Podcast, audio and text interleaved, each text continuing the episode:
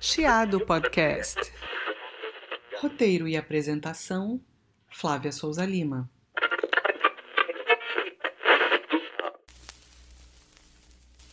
Ícone da moderna música popular brasileira para muito além da bossa nova, estilo com o qual é associado de forma imediata, ele é compositor, arranjador, instrumentista e intérprete e um dos mais inventivos criadores da música brasileira contemporânea, como mostram os seus mais de 30 álbuns.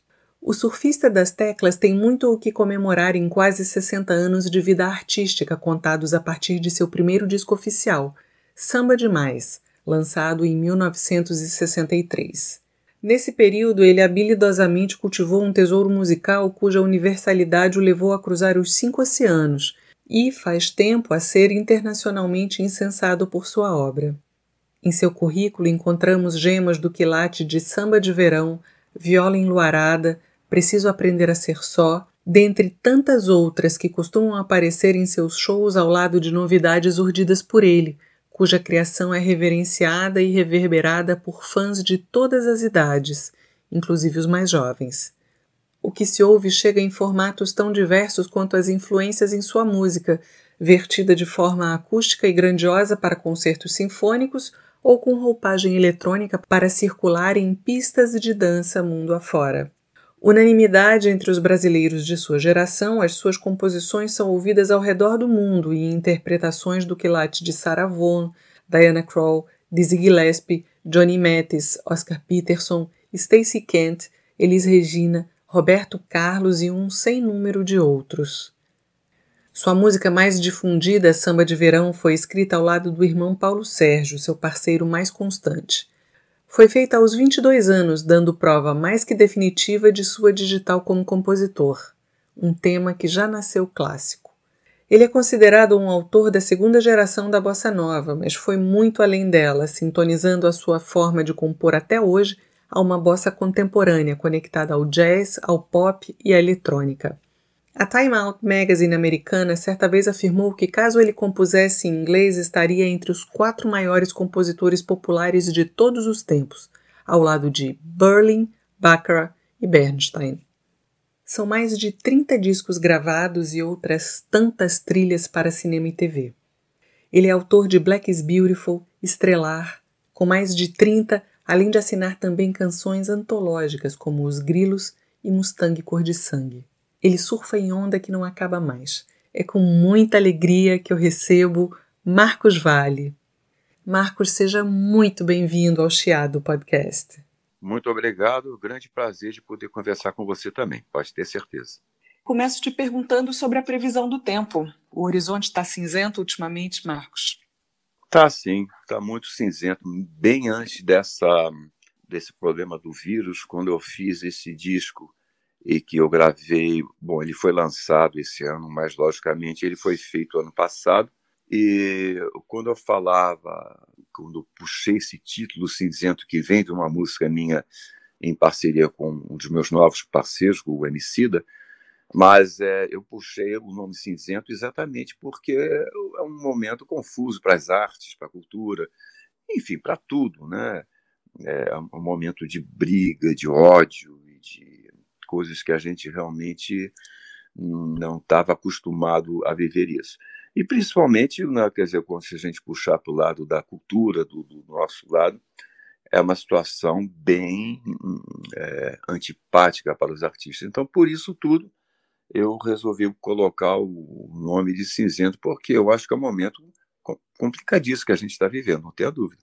Tem uma coisa interessante, se a gente for observar na linha do tempo, né, da, da sua discografia, o teu álbum Previsão do Tempo, ele tem quase seis décadas que é aquele álbum que tem a capa com você dentro d'água, né? É, e musicalmente você já fazia uma coisa super moderna lá, a gente está falando de 70, 73, né?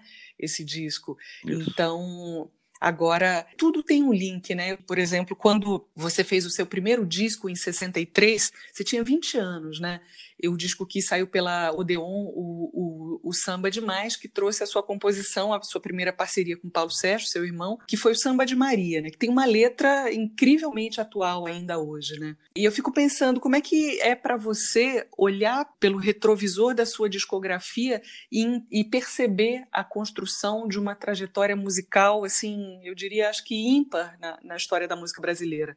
É, na verdade, inclusive, quando você citou o Previsão do Tempo, que quando eu fiz esse disco cinzento, é, eu, eu tive assim a, a, digamos a inspiração que veio veio a inspiração do Previsão do Tempo por uma série de coincidências, sabe, sabe? Porque eu estava acabando de gravar o, eu tinha produzido um disco para Fernanda Takai junto com o Menescal dentro da gravadora DEC e uhum. E foi muito agradável o trabalho, além de, da Fernanda, tudo. E o próprio estúdio, o ambiente, o, muito gostoso de gravar ali. E o tempo todo, o Rafael, que é um dos donos da, da gravadora, me provocou de que eu não queria fazer um, um disco para ele, né? para ser lançado.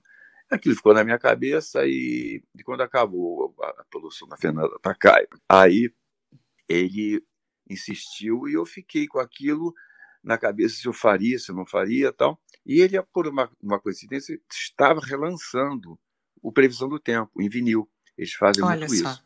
Uhum. E uma coisa juntando com a outra, porque eu fiquei pensando, poxa, Previsão do Tempo, ele foi feito em 73, um momento complicadíssimo na, na, na época da, do, do governo, ali do governo militar.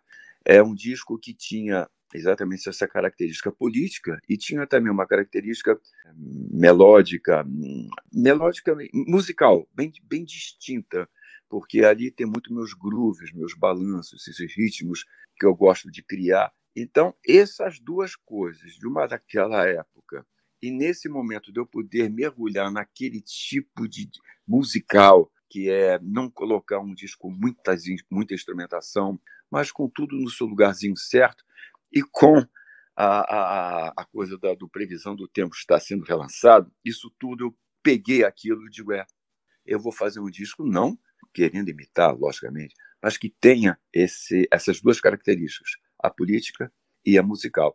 E realmente você fala certo, a música, ela, ela a trajetória, poxa, afinal de contas, eu já estou aí há 55 anos, é muita coisa, quer dizer, eu vivi muita coisa, fiz muita coisa, passei por diversos momentos, não só musicais, mas políticos, de governos.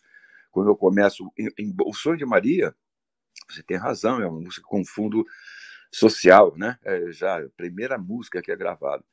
Ah, logicamente, mas naquele momento a gente vivia indo. Era a época de Juscelino, Brasília, otimismo né, nas artes, né, todo mundo criando muito. E depois eu já Aí eu faço o primeiro disco, Samba Demais ainda. Logo depois veio a, a, a ditadura, começa em 64, e é quando eu faço Gente, com Paulo Sérgio, com Terra de Ninguém, é, mais tarde, uhum. logicamente, Viola no Arado, essa coisa. Então você vai passando por essas etapas todas, né? E isso vai te marcando.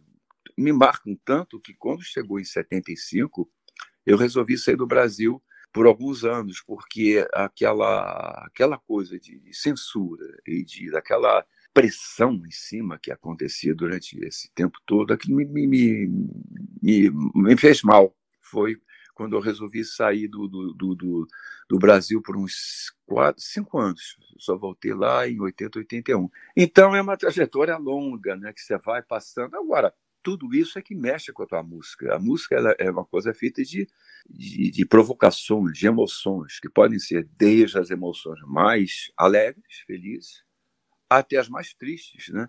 Então é isso que eu acho que a música é e eu, e eu vivo isso. É assim que eu crio.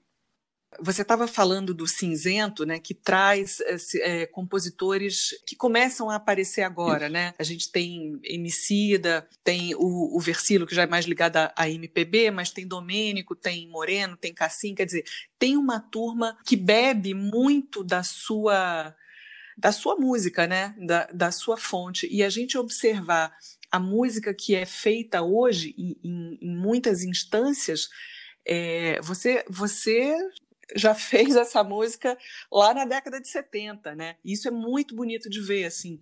É, eu acho isso uma reverência, sabe? Eu fico eu estava pensando, Marcos, em, em, em 65, é, no teu disco O Compositor e o Cantor, que é o disco que simplesmente ele traz samba de verão, gente, é, preciso aprender a ser só, né, que sem dúvida assim, é, é um pilar fundamental da tua obra, é, quando a gente fala da, da bossa nova como ritmo, né, que te permeou é, muito fortemente no, no início da carreira. E aí, te perguntando especificamente sobre a bossa nova, você acha que é, muito desse potencial criativo, e a gente tem ali, eu acho que um celeiro é, de talentos incomparáveis, eu diria, na história da música brasileira, que, que, que, criou junto, né, que teve aquela convivência, etc. Você acha que muito desse potencial criativo ele foi estimulado pela quantidade de encontros que aconteciam naquela altura? É, até, até um pouco antes de chegar nesse, nessa, nessa pergunta, você falou uns negócios que eu só queria dizer que é legal, que é boa pergunta que você fez. O lance do Previsão do Tempo, e com relação ao cinzento, quando eu fiz o cinzento, e na hora de fazer as letras, eu tinha acabado de fazer um disco chamado Sempre. Esse disco Sempre, eu mesmo tinha feito todas as letras do disco, as músicas e letras. Quando chegou no, no, no cinzento, exatamente pelo que você falou, pela essa influência na, na, no, nos novos é, artistas, compositores e, enfim, músicas e tudo, eu resolvi chamar para fazer letra exatamente pessoas que já tinham manifestado é, influenciados pela minha música, não só pelo Previsão do Tempo, mas por outros discos. Foi por isso que eu fui para o Benjil, para o Moreno, Domênico e Cassim, aí depois veio é, da além do Jorge Versilo tal, porque é exatamente para fazer o cinema, para ver como é que eles mergulham na minha música. Então achei interessante trazer essa parte da deles fazer a letra, quase uma visão sobre minha música e o resultado foi muito bom, eu fiquei muito feliz. Quanto ao que você falou agora, lógico, é isso mesmo. Os encontros eram muito estimulantes. Pelo seguinte, a gente se encontrava frequentemente, talvez duas vezes por semana, sempre na casa de alguma pessoa. Depois a minha casa, que eu morava com meus pais ali no Leblon, passou a ser um desses pontos de encontro. Quando você se reunia, o que acontecia é que você queria aparecer com algo bem feito, porque você sabia que outros iam chegar, ia chegar o Tom, ia chegar o Carlinhos Liro, o Menescal, o Edu, que já também já estava, Luiz Bonfá, tanta gente, que Durval Ferreira, e você queria, você não podia chegar ali e tocar uma coisa que, que você não achasse que tivesse a qualidade, né? Então, isso é, provocava em você uma, uma exigência, um grau de exigência muito grande. Eu acho que isso foi que fez a qualidade da música naquele momento. Porque a gente não pensava naquele, naquela coisa, bom, vamos nos reunir para fazer a música, para tocar no rádio. Não era isso. A Bossa Nova já tocava no rádio naquele momento. Então a gente não pensava, a gente pensava nos acordes, cada nota, cada, cada detalhe. Aí umas vezes opinava na música do outro, e olha, esse acorde. Era uma coisa assim totalmente artística. Então eu acho que isso foi o que, o que, o que fez a música nessa época se tornar tão importante naquela época e até hoje. E além de artística, como você colocou tão de forma tão bonita, assim, foi um momento de generosidade também, né? Eu acho que de um artista para com o outro, para com o trabalho do outro, né? Eu acho o momento mais especial da história da música brasileira para mim Claro que é, não apenas a bossa nova, mas tudo que foi feito ali é de uma beleza ímpar, tanto que as pessoas não, não se cansam de, de mergulhar nesse baú, de, de procurar novas. É, cada vez agora a gente encontra uma gravação mais rara do que a outra.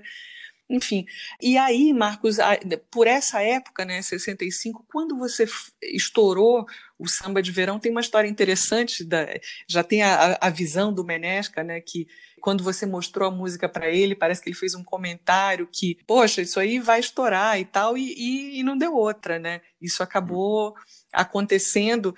É, agora, aconteceu a gravação do Walter Vanderlei fora do Brasil, que ela foi gravada por muita gente, né?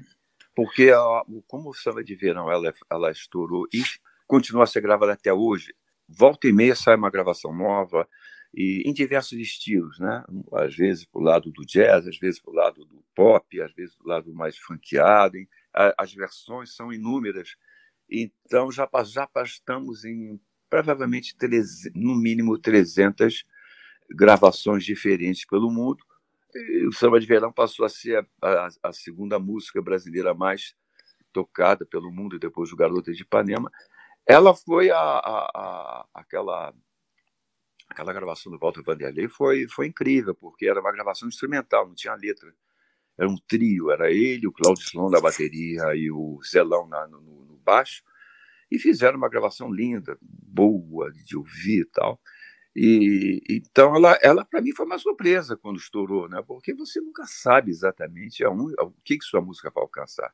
Aí você nem deve pensar muito nisso, porque muitas vezes você pensa que vai alcançar e não alcança, outras vezes ao contrário. Então, o mais importante é você gostar do que você está fazendo. Isso, aliás, eu aprendi muito com o Tom e com o pessoal da Bossa, da Bossa Nova. O pessoal era muito generoso, realmente. Uma vez que você entrava uhum. na roda, para entrar na roda era difícil. Uhum. É, para você chegar lá e, e pass, passar ser, como eu fui, assim, digamos, a segunda geração da Bossa Nova, quando eu cheguei, quando o Edu chegou, era muito difícil. Mas uma vez dentro, a generosidade era muito grande. Realmente, a pessoa dá até ideias tal. Enfim, mas quando, a, quando, quando o samba de verão estoura, para mim aquilo é uma, é uma surpresa. Quando eu falei, quando eu mostrei para o Menescal, porque a, a, eu aprendi, sabe assim, eu estava dizendo, eu aprendi muito com o Tom e hoje, quanto mais maduro eu fico, quanto mais velho eu fico, mais eu entendo que a música é algo para você ser tratado com muito, muito carinho, porque eu, eu sou um cara de fé. Eu acredito que a música é uma coisa que a gente recebe. Ora, se você recebe uma coisa, um privilégio que você tem, você tem que tratar isso da melhor maneira. Então, cada detalhe para mim é importante, ou seja no ritmo, ou seja na melodia ou na harmonia, é uma coisa que eu, que eu procuro tratar com carinho. Tem que ser, tem que ser uma coisa sincera. Eu vejo assim, para fazer jus ao fato de eu ter recebido a, digamos, o talento para fazer música. Uhum. Que bonito isso que você está falando, porque a, a, gente vê também, é, por exemplo, a partir de, de dois letristas principais, né, é, que, que, verteram canções nossas, é, o Ray Gilbert e o Norman Gimbel, de quem é, foi ele que fez a sua a versão, né, de, de samba de verão. Isso. E, e a gente perceber isso, e você tão jovem lá desde o programa do, do Andy Williams, por exemplo, e em 67, 68 você já fazendo os discos, o, o Samba 68, por exemplo, que foi lançado pela, pela Verve, né, que é uma uma, uma referência né, de, de, discos jazzísticos no mundo, enfim, é, é, muita coisa, né? Agora, quando você volta dessa primeira, digamos, incursão sua, né? Você ficou alguns meses, tocou com o Sérgio Mendes e tal, e aí quando você volta para o Rio, você já encontra é, a, a bossa, é, é, eu não sei se eu posso dizer a palavra é, ela já não era mais tão, tão novidade, né? E aí você começa a dar vazão a, a muita, a, a sua carga, né? seu acúmulo de influências musicais e tal. Quando você faz em 68 o, o, o e traz o Viola Enluarada, por exemplo, né? Como é que foi para você encontrar o Milton, é, perceber ali é, tantas sonoridades sendo incorporada a, a, ao seu trabalho e a partir disso abriu a, a, a comporta assim para você fazer coisas sempre muito diversas, né, em termos de sonoridade. É, na verdade, essa volta com é, dos Estados Unidos logo após o Samba 68, aí eu volto para o Brasil, quer dizer, ele foi lançado em 68, mas eu voltei antes de 68, eu acho que eu voltei porque eu gravei o disco fiz esses programas de televisão do Andy Williams e vários outros programas de costa a costa, né? Mas eu, com muita saudade do Brasil, eu estava com muita saudade, muito. Eu, eu sempre fico, fiquei com muita saudade. Eu só consegui ficar longe do Brasil bem mais tarde, como eu te falei, mas aí por outros motivos. Mas é, eu era muito jovem, isso tudo aconteceu comigo muito, muito cedo, né? Eu sempre falo para meus filhos, meu filho tem 27, 26 anos, eu digo, meu, meus filhos, tudo começou muito cedo para mim. É, 20, 19, 20, 21 anos, eu estava já enfrentando isso tudo. E às vezes você não está preparado emocionalmente para isso, você está preparado artisticamente. Mas, enfim, é, você acaba aprendendo mesmo é com, com a experiência da vida. Mas quando eu estava lá e resolvi voltar, é, o, o, o Emir Deodato, que é muito meu amigo, mora em Nova York até hoje, ele estava fazendo as orquestrações para o disco Samba 68, mas ele tinha vindo ao Brasil porque ele tinha feito também as orquestrações de algumas músicas do Milton, que estavam entrando no festival Travessia, Amor Velho, Maria Minha Fé. E quando ele volta, ele volta para continuar o disco, para terminar o disco meu, ele fala, ele fala do, do, do Milton, ele me mostra essas músicas. Eu fiquei bem, muito bem impressionado pela, pela música que ele estava me falando. E o me falou, poxa, ele, ele é teu fã pra caramba, vocês poderiam combinar um encontro. E mal sabia eu que, que aí. Bom, muito bem, aí eu continuo, faço o disco. Quando, pouco antes, pouco antes, talvez uma semana, antes de eu voltar para o Brasil, a melodia do violão marado me vem inteiramente na cabeça, toda. Olha só. Ela, do começo é. Por causa da saudade e por eu saber também do que estava rolando no Brasil. Eu sabia que em 68, aquele momento, era um momento terrível aqui da, da, da ditadura. Somando uma coisa com a outra, eu volto para o Brasil. E o Tom Jobim, ele morava já nessa altura em frente à minha casa. Ele havia se mudado, por uma coincidência, o Tom comprou a casa exatamente em frente à casa dos meus pais. E o Tom morava ali, e aí ali resolveram fazer um encontro, uma festa. O Tom resolveu fazer uma reunião, juntando um monte de letristas, compositores, e, e fazer um encontro entre o Milton. Estabelecer esse encontro. Foi ali que eu conheci o Milton, e uma vez que eu conheci, a gente parecia que já se conhecia há muito, muito, muito tempo. Começamos a conversar e tocar, e eu toquei a, a melodia do Violão Arada. No momento que eu toquei na roda a, a música Violão Arada, o pessoal ficou muito impressionado, não tinha letra. Mas todo mundo já cantando, cantando, eu acho que deve ter cantado aquilo umas dez vezes, no mínimo, na noite. Né? e aí, a partir dali, a partir daquele momento, eu e Milton ficamos, como estou dizendo, muito unidos e ao ponto de, de, de, de dele dormir ali em casa, meus pais gostavam dele e tal. E musicalmente aquilo foi se juntando. Aí o Paulo Sérgio faz a letra do Viola no Arado. Quando eu vou gravar, aí o Viola no Arado começa a ser cantado, assim, programas de televisão, todo mundo querendo comprar o disco e não tinha o disco. Rapidamente eu estava no Odeon, eu chamo o Milton, eu digo, Milton, você não quer gravar isso comigo? É, já que gente, porque ele cantava nas rodas comigo, a gente já fazia um arranjo, ele uhum. ali, eu digo, vamos fazer isso ali no disco. E eu chamei o Milton para gravar um compacto, para dar tempo de atender o público, né? Enquanto eu fazia o, o LP, né? Ah, mas não, não, havia tempo de esperar, porque já havia uma, uma fila de pedidos nas, nas lojas de discos, sabe? E aí nós fizemos a gravação, a gravação estourou, tal. Fizemos o disco, aí no disco fiz parcerias com ele também, tem duas parcerias com, com acho que, ou pelo menos uma, e depois no Mustang tem outra, eu acho que é isso, com o Milton. E com isso, aí a gente resolve fazer show, eu e Milton, chamado Viola Morada, aproveitando. E com isso também para poder lançar o Milton, quer dizer, uma, as pessoas ouvirem as músicas do Milton. Eu me interessava isso, porque eu, eu sabia que ele é o talento dele. Então nós combinamos isso. Eu digo, olha, eu canto as minhas, depois você canta as suas, e depois a gente canta o Viola Morada, tudo que o pessoal está querendo. E com isso foi muito bom para mim, pela, pela ligação com o Milton, e para ele, para o lançamento dele, da carreira dele. Quer dizer, foi realmente um momento importante, muito, na, eu acho tanto na minha carreira como na dele.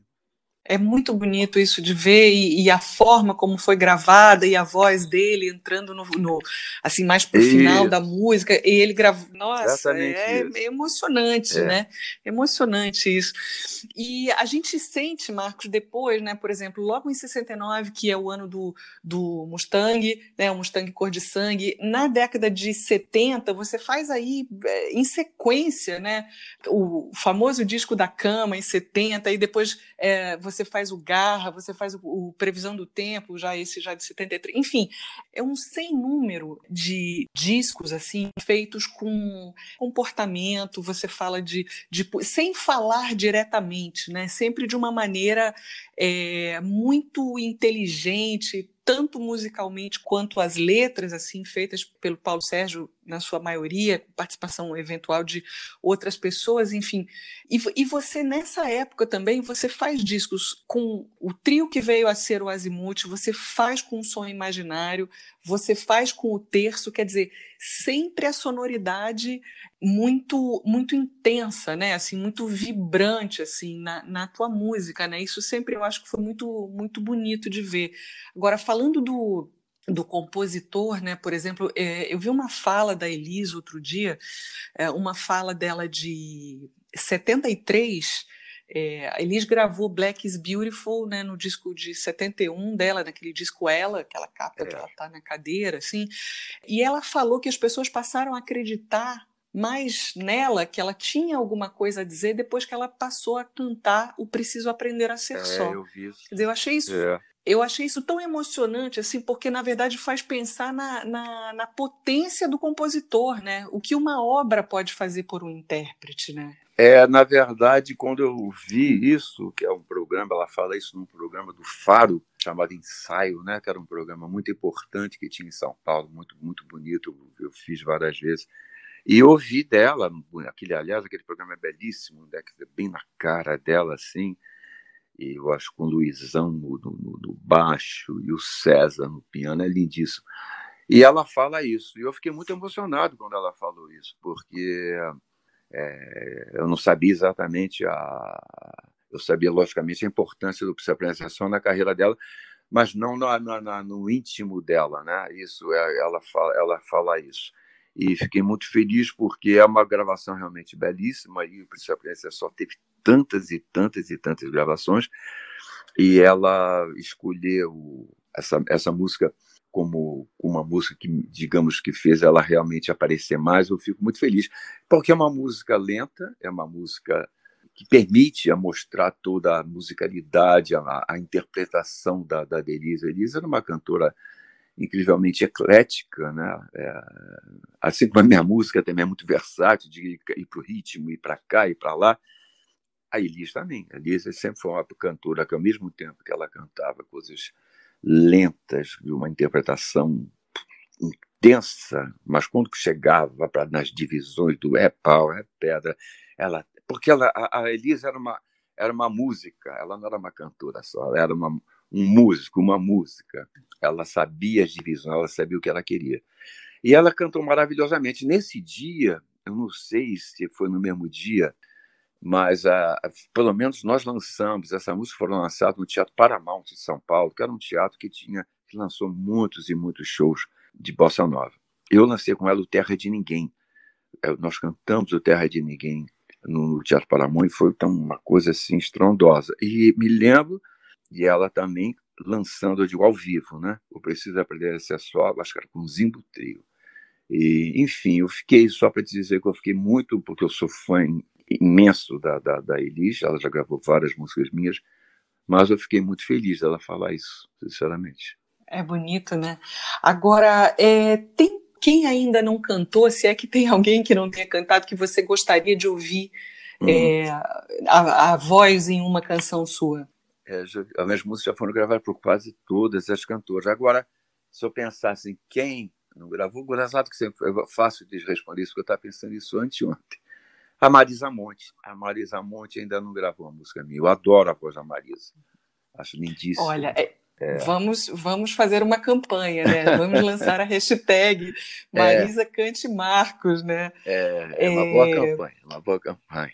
Agora, Marcos, a gente estava falando da década de 70 e, e, por exemplo, o Bodas de Sangue, que está no seu disco de 72, O Vento Sul, é. que foi resgatado né, pelo Kanye West, aí teve o Jay-Z também que buscou da, da, década de 70, quer dizer, é, as coisas estão muito conectadas, né? Eu fico, eu fico pensando no quanto é, você, como criador, proporcionou é o estilo Marcos Vale. O que você faz, eu acho que ninguém faz, sinceramente, sabe? É, é, a quantidade de, de, fusões e a coisa inteligente, o próprio é, é beatbox que você fez em 73, olha, a, a, e hoje as pessoas vêm fazendo, né? Quer dizer, eu acho você um visionário, assim, sério, eu fico muito honrada, assim, de estar conversando com você.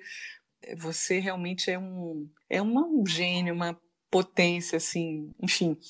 Mas. É, Obrigado, querido.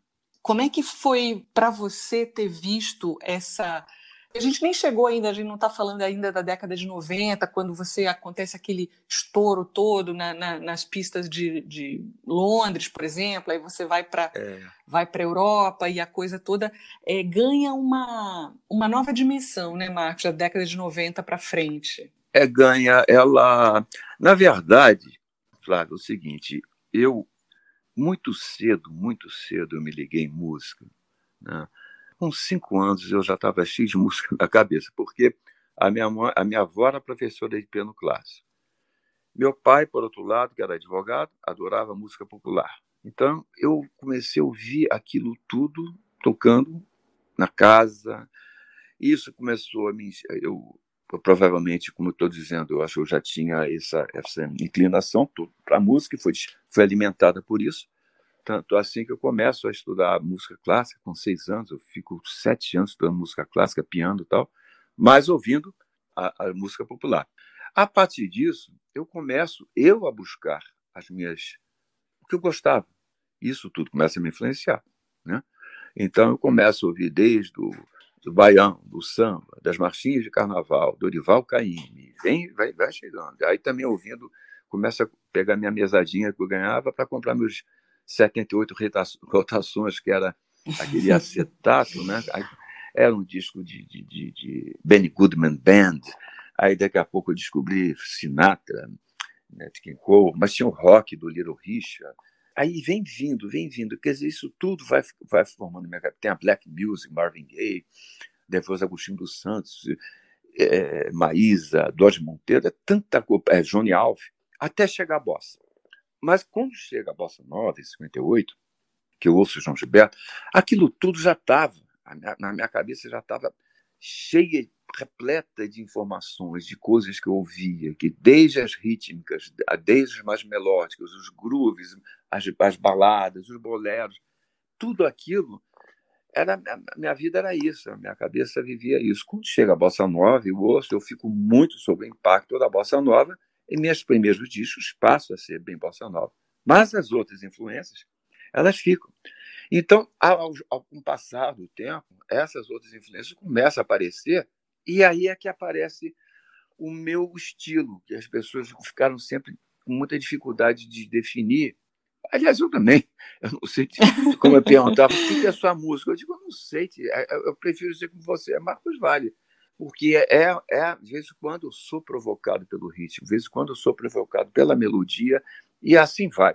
Eu tenho a impressão que isso é que anos depois, até hoje, nas novas gerações, isso atraiu esse público. Então, é, quando chega a coisa dos, dos, DJs em 90, foi muito importante, porque eles começaram a tocar músicas minhas, dos meus discos, já feitos né, nas pistas de dança, e aquela juventude, aquela garotada lá ouvindo na, os DJs tocando, o Judge Peterson foi um dos primeiros, e o pessoal querendo saber quem era aquilo, que som era ele. É, ao mesmo tempo que os DJs começaram a tocar os originais, passaram a fazer umas é, remixagens né, das músicas. Uhum. E pouco a pouco isso foi cativando, cativando as pessoas, até o, o ponto que eu comecei a gravar novos discos para a Europa tal, e, e pegar esse público jovem, novo de, na Europa e, e também nos Estados Unidos, aí foi para o Japão, isso tudo que eu tenho até hoje. E o, os rappers, né, o Kanye West e o, o Jay-Z, eu também fiquei muito impressionado quando eles chegaram, porque o, tanto o Jay-Z, o Jay-Z pegou uma música chamada Ele e Ela, é, dessa época dos anos 70, é que não tem letra. E o Kanye West pegou Boa de Sangue também, que não tem letra, quer dizer, e não são das músicas mais é, badaladas, músicas mais, não é? Mas das mais, entre aspas, assim, das mais fáceis, né? Elas são ali, exatamente, é, né? Intrincadas e cheias Isso, de informação, mais né? mais... Então é interessante. Você fala, poxa, como é que ele mergulhou aqui? Eu não sei exatamente como é que é.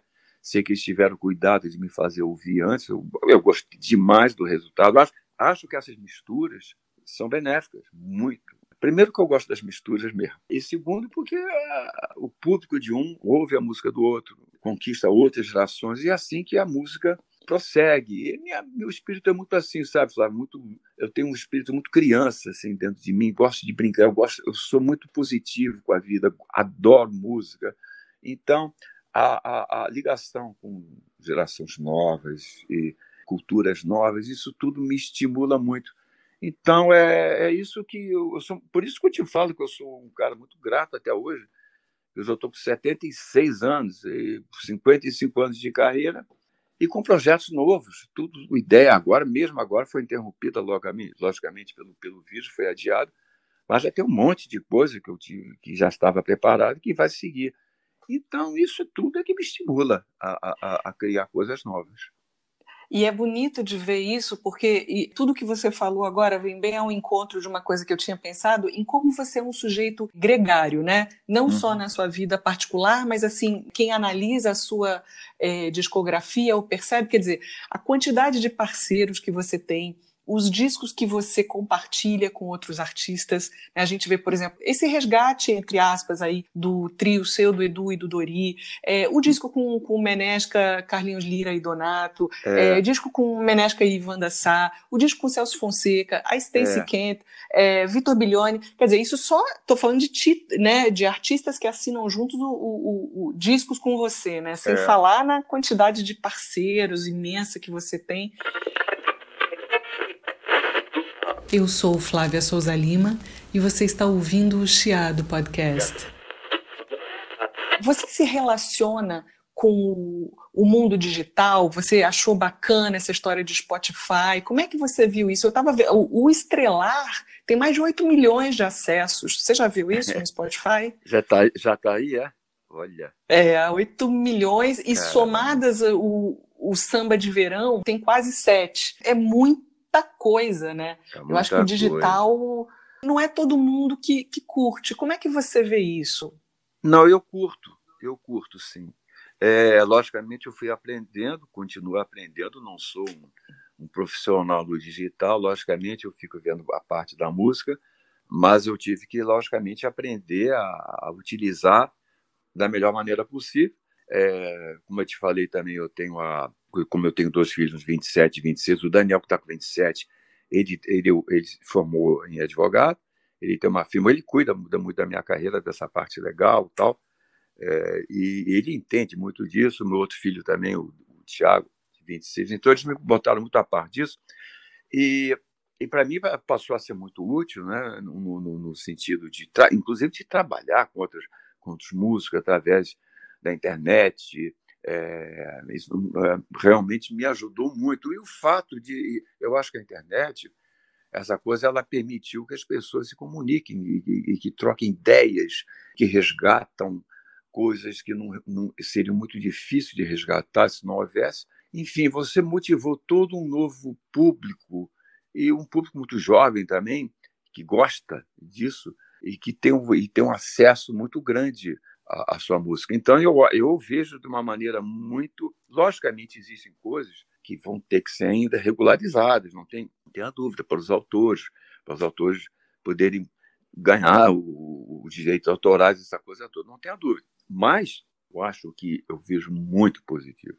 Muito positivo, inclusive, para o aparecimento de novos artistas que não teriam chance de aparecer se ficassem dependendo até hoje de gravadoras multinacionais, e que, de repente, até fariam ele mudar o estilo dele, tá?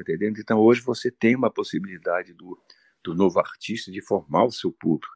Então, eu vejo isso de uma maneira muito positiva, sinceramente. Inclusive, te digo mais, eu faço, às vezes, mixagens através, por exemplo, o disco, não cinzento, mas o Sempre, que eu gravei para a gravadora lá Far Out, Uhum. A gente, na hora da mixagem, ele ficava lá, o coprodutor, e eu aqui, a gente trocando ideia. Não, põe mais piano. Não, o piano não está com o timbre certo. Olha a voz, não sei o quê. Quer dizer, é absolutamente facilitador hoje em dia. A gente não imagina mais um mundo sem isso, né? Quer dizer, eu acho que se tornou uma uma outra coisa, você falou de, de Far Out, e o primeiro disco que você fez para eles, se não me engano, foi o Nova Bossa Nova, que é um disco de né, um, um, disco seu de, de 98. Como é que você imagina, ou não sei se você já pensou, como é que seria essa, essa nova Bossa Nova hoje? A nova Bossa Nova hoje, Flávia, ela é muito misturada também, como eu te falei. Se a minha, se a minha própria Bossa Nova ela já vem misturada a partir, digamos, de anos 66, né? já no segundo, terceiro disco, depois do compositor e cantor, ela já começa a aparecer as, as outras influências. Imagina essa moçada de hoje, uhum. que já tem também ouvindo um monte de coisas. Então, eu vejo a toques da bossa nova, eu não vejo você dizer assim, ah, esse é bossa nova, o exemplo, Marcelo Camilo, ele tem toques da bossa nova, mas ele não é bossa nova. Uhum. Mas as pitadas, os ingredientes, né? O, eles estão presentes muito fortemente e principalmente até por causa dessa possibilidade da internet que as pessoas ouvem, ficam ouvindo. Então, é uma harmonia aqui, é um acorde para cá, você vê que o caminho é bem influenciado por aquilo, ou então o próprio, próprio balanço da música, tem uma mistura meio pop, mas a, a própria Anitta, ela gravou uma, uma música, eu esqueço agora o nome, há um certo tempo atrás, que era uma bossa, e uma bossa estilizada, mas uhum. era uma bossa nova. Então, eu vejo assim, é, não é uma coisa que é, é a bossa nova, mas ela é são pitadas da bossa nova que existe até hoje. Como foi posso até te fazer uma, uma, uma, uma comparação. Quando a bossa nova entrou nos Estados Unidos, é, lá com nas primeiras músicas sendo gravadas, a bossa nova ela, ela, ela teve uma força muito grande porque ela entrou nos músicos nos músicos de jazz americanos, uhum. porque senão ela poderia ter sido uma, uma moda, né? Às vezes tem músicas que vêm e são modas. O próprio Estados Unidos teve rumba, mambo, calypso, né? Eles gostam muito desses esses ritmos exóticos, tal mas depois somem. A bossa nova, ela poderia ter acontecido isso se ela não tivesse o conteúdo realmente que ela tinha. Esse conteúdo fez com que os músicos de jazz americanos começassem a enxergar, cara, que isso é maravilhoso, que temas maravilhosos para a gente poder compor, para a gente poder improvisar, tocar. E aí, com isso, a bossa nova entrou não mais como moda, mas como música. Agora, se você ouvir alguns temas dos próprios é, jazzistas americanos, que ao tentar fazer bossa nova, não são exatamente bossa nova, mas tem pitadas da bossa nova. Isso é muito bom. Então é isso que eu acho que acontece hoje. As, os ingredientes da bossa nova estão presentes em vários segmentos da nossa música. Eu concordo com você. Eu acho que eles são indissociáveis, né? Quem ouviu é, é, é, fica ali um, essa possibilidade de, de canção, de ritmo. Exatamente. Você encerra o seu disco mais recente, esse que a gente falou tanto, que é um disco lindo, o, o Cinzento, esse que saiu pela, ah. pela DEC agora. É, você encerra, como em vários outros discos, né? Assim, às vezes é, eu acho até uma característica sua, você encerra com uma faixa instrumental. Né? No caso desse Cinzento, é o Sem Palavras, né? A, o nome da sua faixa. Então eu é. pergunto para a gente finalizar, quais são as palavras que você gostaria de ouvir nesse futuro próximo? Bom, é, essa, essa é uma pergunta importante para o final. Eu, eu, eu acho que eu gostaria imensamente, primeiro, da palavra paz, né? porque a paz, ela, ela, a, a, a serenidade, paz e serenidade. Eu ouço, eu ouço muito o Papa, Papa Francisco, ele de vez em quando ele usa a palavra serenidade. Ele fala revolucionário e serenidade, são duas palavras que eu eu sempre acho maravilhoso quando ele fala isso. Aliás, parecem duas coisas em contraste, mas não são. A serenidade ela permite com que você é, compreenda o outro, né? que você estabeleça a sua opinião, você diga o que você imagina, mas é, é o que é a tua opinião, é o teu desejo, é a tua visão da vida, como você fala para um filho, olha, eu fiz isso, fiz aquilo, fiz aquilo, isso é que eu acho que não deu certo, isso aqui deu, e papapá, e, e você vai dizendo as coisas e os teus filhos é que vão julgar e provavelmente vão te usar como parâmetro ou para um lado ou para o outro. Eu vejo assim. Então, eu acho que a primeira coisa para a gente poder se entender nesse momento, bom, primeira coisa, quer dizer, essa segunda, a primeira é que passe logo esse, esse momento do vírus, e depois, aliás, esse vírus pode ser ele poderia ser usado também para ser usado, poderia ser usado para esse lado da, gente pensar, analisar com serenidade a importância de cada pessoa, a importância não só da arte, da cultura, da saúde, da educação, das profissões, desde as mais sofisticadas, até as mais simples. Então, eu acho que a gente é um momento assim, serenidade para a gente poder se entender, tirar esse ódio, tirar a raiva. É, essa coisa ideológica é complicada, porque tem o pessoal que não quer mais o que tinha, aí vem uma reação também do que é que não devia ser, pelo menos na minha, na minha, na minha maneira de ser, mas são reações, são reações. Tudo há uma reação, tudo que se faz tem um preço. Então, para a gente chegar ao momento de poder se entender outra vez, o povo brasileiro é um povo tão amoroso e, de repente, passou a brigar, você sabe disso, entre famílias e tudo. Então, acho que o primeiro ponto que eu pediria seria a serenidade a serenidade para as pessoas poderem se entender outra vez e poderem conversar. Vamos dialogar, vamos entender o que, que é, como é que você pensa, como é que, como é que eu penso. Como se fosse como se fosse, se eu pensar, como se fosse um, um, um, grupo de jazz. O que, que é, o que, conta os músicos de jazz, o que, que eles fazem? Os músicos de jazz, eles pegam um tema né, e desenvolvem esse tema. Nesse desenvolvimento do tema, existem as improvisações. Um, um improvisa sobre o mesmo tema, o outro improvisa, e provavelmente amanhã, se fizer esse mesmo tema, as improvisações vão ser diferentes, porque a improvisação é uma conversa, é uma ideia que você surge entre os músicos. E ninguém briga, pelo contrário, você, quando faz uma improvisação, você deseja que a improvisação do outro músico que vem seja tão boa quanto a tua, para ficar bonito no final. Eu imagino assim. Eu imagino assim que as pessoas possam improvisar, possam criar, possam dar ideias em torno de um tema, mas amanhã podem até mudar suas opiniões. Mas o importante é que o tema fica bonito. Então, eu acho que é por aí que eu vejo. Mas com isso, só buscando a serenidade é aquele momento da gente desejar que os nossos sonhos sejam verdade, como você, como tá tão é. bonito na sua na sua música, né? É exatamente isso, é isso mesmo, Flávia, é por aí que eu vou.